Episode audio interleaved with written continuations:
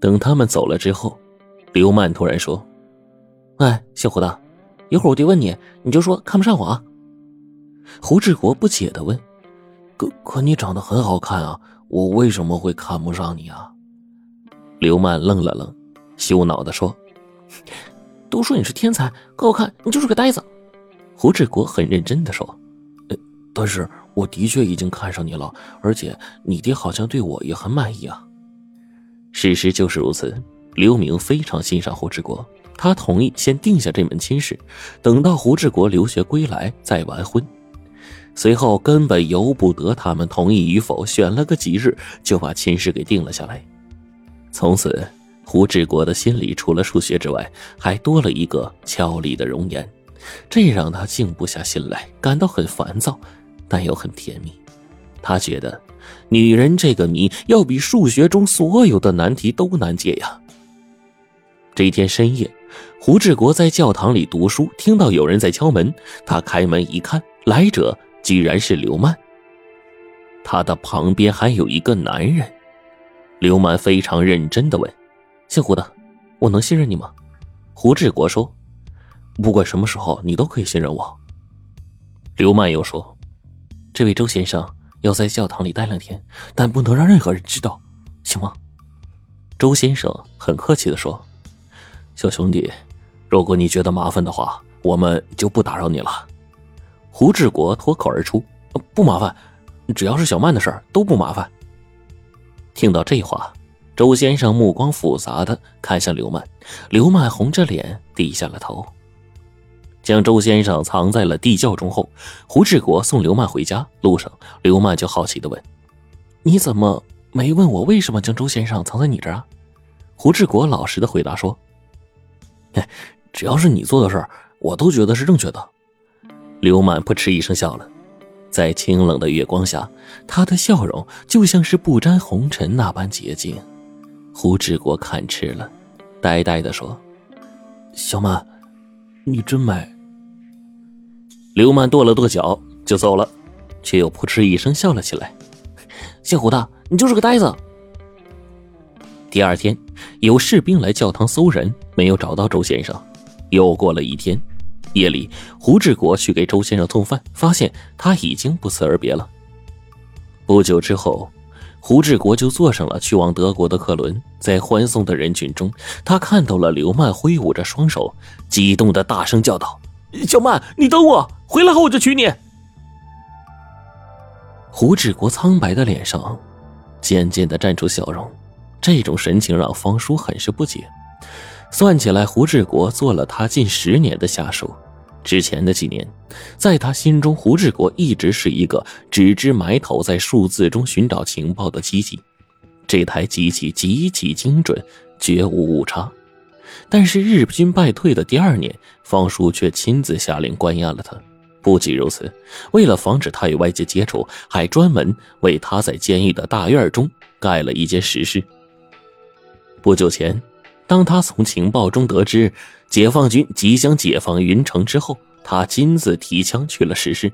但是到门口的时候，他却突然意识到，或许啊，胡志国才是他留给解放军最显诚意的一件礼物。胡志国住进了特护病房之后，每天都呆呆的对着墙看电影，似乎外界的一切事情与他无关。方叔忍不住就说：“志国呀，咱们好歹也共事多年了，难道你就没话跟我聊聊？”见他不说话，方叔又说：“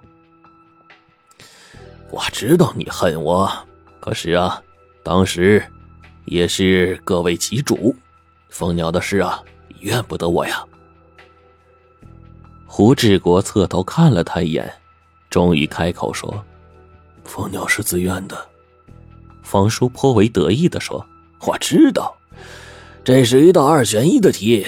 蜂鸟放弃自己而保护了你，但是呢，我醒悟的并不晚，所以啊，我将你关了起来。”胡志国用怜悯的目光看着他：“你错了。”无论是关在外面，还是三零三室，蜂鸟一直都在我身边。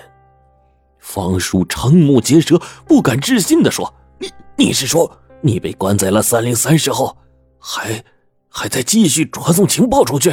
这不可能，绝对不可能。很多时候，一个人的眼界对其一生都将起到重大的作用。眼界越开阔，思维越宽广。胡志国来到慕尼黑大学之后，就像是从小池塘游进了大海洋。他惊人的天赋也很快被人熟知了。有一天，数学教授雷奥单独约见了胡志国，聘请他做自己的助教。胡志国没想到的是，从此他就走上了一条密码学之路。希特勒在掌权之初，他就网罗了众多密码界的顶尖人才，制定新式密码，破译各方情报。比如说雷奥，他的另一重身份就是德国秘密情报局的军官。胡志国当然没有预知到希特勒野心的能力。事实上，他根本没有去想别的，就像飞蛾扑火一般扑向了浩瀚的密码海洋。六年后，战争爆发，胡志国亲眼看到战争的恐怖，于是他毫无留恋的回国了。此时，日军已经占领了云城。刘曼毕业后留校做了教师，还有周先生也在学校任教。刘曼见到胡志国也是格外的惊喜啊，只是对他提出的完婚要求却犹豫了。让胡志国没有想到的是，周先生居然提出了反对。周先生说：“现在是新时代了，爱才是步入婚姻殿堂的根本呐，而不是靠父母之命、媒妁之言的包办婚姻。”怎么是包办婚姻呢？胡志国反驳道：“我虽然不像你那样懂爱情，但我对小麦是真心的。我相信他对我也是满意的。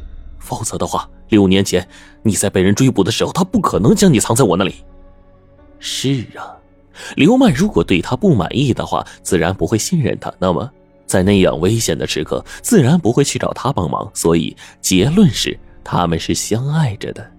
在这里。胡志国巧妙地用了一个逻辑上的悖论，也就是信任和爱，它不是一个概念。学文出身的周先生虽然明知不对，但是一时间竟也不知如何反驳。与刘曼接触之后，胡志国感觉到他身上的谜似乎比以前更多了。但他是一个从来不会害怕谜的人，他最擅长的就是解谜。周先生有些慌了，他同样爱着刘曼。尽管因为身份的原因不能结合，但他也绝不想看着她嫁给别人。可是他不是胡志国这样身份单纯的人，他的一举一动都要经过批准。最重要的是，他发现刘曼居然莫名其妙的爱上了胡志国，所以他只有一个办法，请上级找刘曼谈话。胡志国学成归来，刘明是很高兴的。此时他在伪政府任要职，他动用自己的活动能力，将胡志国聘为政府部门工作。不久呢，胡志国的档案就到了云城情报处处长方叔的手中。随后，胡志国就被调到了情报处。在日军控制下的云城情报处被迫转到了地下，方叔的身份是药铺老板，胡志国自然也就成为他的伙计。胡志国的天赋和六年的实践经验，让他做起事来如鱼得水。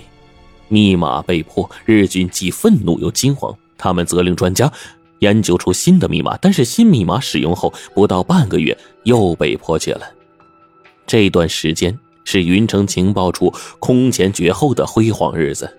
方叔也因为卓越的成绩一跃升为少将军衔，云城情报处也成为了三省的情报中心。在如何处理胡志国的问题上，军管处也是存在分歧的。一方认为胡志国是致使蜂鸟牺牲的罪魁祸首，当杀不饶；一方认为蜂鸟牺牲的原因目前还不明白，而且呢，胡志国的身份极其特殊，也不应该草率行事的。周铁在会上是这样发言的：“蜂鸟的身份呢，虽然目前还不能解密。”但是呢，对其牺牲的前因后果必须查清楚，这是我们对烈士的一个态度。胡志国是否就是致使蜂鸟牺牲的罪魁祸首？这一点呢，我们并没有确凿证据，所以需要时间来证明。